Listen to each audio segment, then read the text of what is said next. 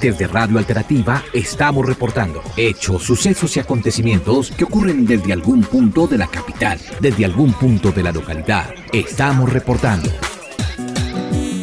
Hola, mi nombre es Lisa Trujillo y participamos de este taller de enclave de género para ver en qué estamos y cómo se abordan los temas de género en el país, eh, cuál es el estado y el conocimiento de pronto que tienen las compañeras y los compañeros y cuáles son las posibilidades jurídicas eh, a través del decreto 1325 que se pueden utilizar ahora que vamos a entrar a una coyuntura que también tiene el enfoque de participación, ¿no? Soy Laura Chambueta, hago parte del equipo digital de Canal Capital me pareció un espacio bastante poderoso en el que las mujeres nos conocimos desde nuestras diferentes vertientes, experiencias, conocimientos. Y digamos yo no conocía el tema de la resolución 1325 que me parece fundamental para ejercer no solo el periodismo sino también desde la comunicación, bien sea digital, sea en la calle, sea popular. Y enriquecedor ver cómo cada vez más jóvenes nos interesamos en cambiar las cosas y el orden patriarcal en el que está organizado el mundo. Se cuenta con la experticia de una persona como Fabiola Calvo, que ya lleva más de 40 años en el mundo del periodismo. Sin deber y sin temer, tan solo por ser mujer valiente y poco frágil. Bueno, soy Fabiola Calvo de la Red Colombiana de Periodistas Condición de Género. Mi trabajo como integrante de la red es promover el enfoque de género, un lenguaje incluyente, no discriminatorio en el periodismo es visibilizar a las mujeres en los medios de comunicación, pero no solamente eso, sino el cómo se visibilizan, cómo hacerlo desde el respeto, la dignidad y un enfoque de derechos. Buscamos la igualdad en derechos y eso es lo que promovemos en los medios. Es importante hacerlo porque no incluir a las mujeres ni se esté considerando como fuente. Desde esta mirada en los medios de comunicación es imposible construir democracia. Hemos ampliado de normativa tanto a nivel internacional como a nivel nacional y una de esas es la ley 1257 para eliminar todas las formas de violencia contra las mujeres. Yo creo que en ese sentido, desde el punto de vista de la normativa, hemos avanzado. Desde el punto de vista de los resultados, creo que no. En pandemia aumentaron los feminicidios, aumentó la violencia contra las mujeres, con lo cual algo no se está haciendo bien. Necesitamos presupuesto, el necesario para que realmente podamos parar esta pandemia de la violencia contra las mujeres. Bueno,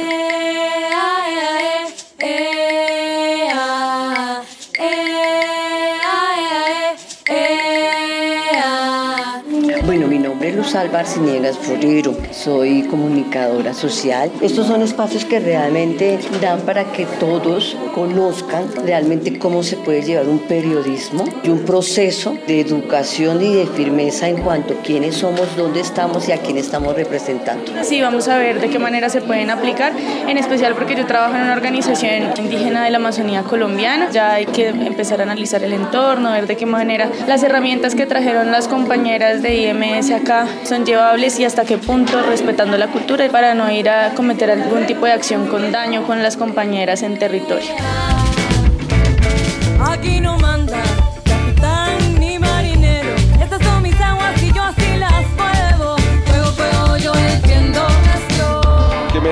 La importancia de seguir reforzando estos espacios, de ampliarlos, de que lleguen a otros hombres, pues que se avance esa discusión de los hombres. Me parece espectacular que las mujeres nos organicemos, nos escuchemos y aprendamos desde todas nuestras diferentes vertientes, pero también que nos hagamos preguntas del ejercicio periodístico. Me dejó un sinsabor de falta de respeto y tolerancia hacia la diversidad precisamente que proclaman muchos jóvenes y muchas jóvenes sobre estos temas tan amplios que se dan y entonces pienso yo que estamos como mal enfocados en esa situación.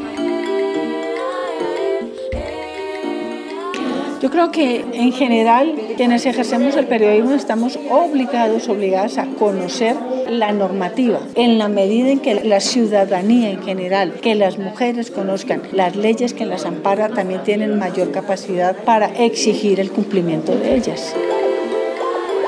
Pues la invitación es a que periodistas, hombres y mujeres, a que los medios de comunicación incluyan el desconocido capítulo J de la plataforma de Beijing que habla de esa visibilización de las mujeres, de no caer en estereotipos y darle un papel importante a las mujeres periodistas en sus medios de comunicación para la radio alternativa, también los convoco a que se sumen a esta propuesta que tenga un enfoque de género y un enfoque desde los derechos humanos.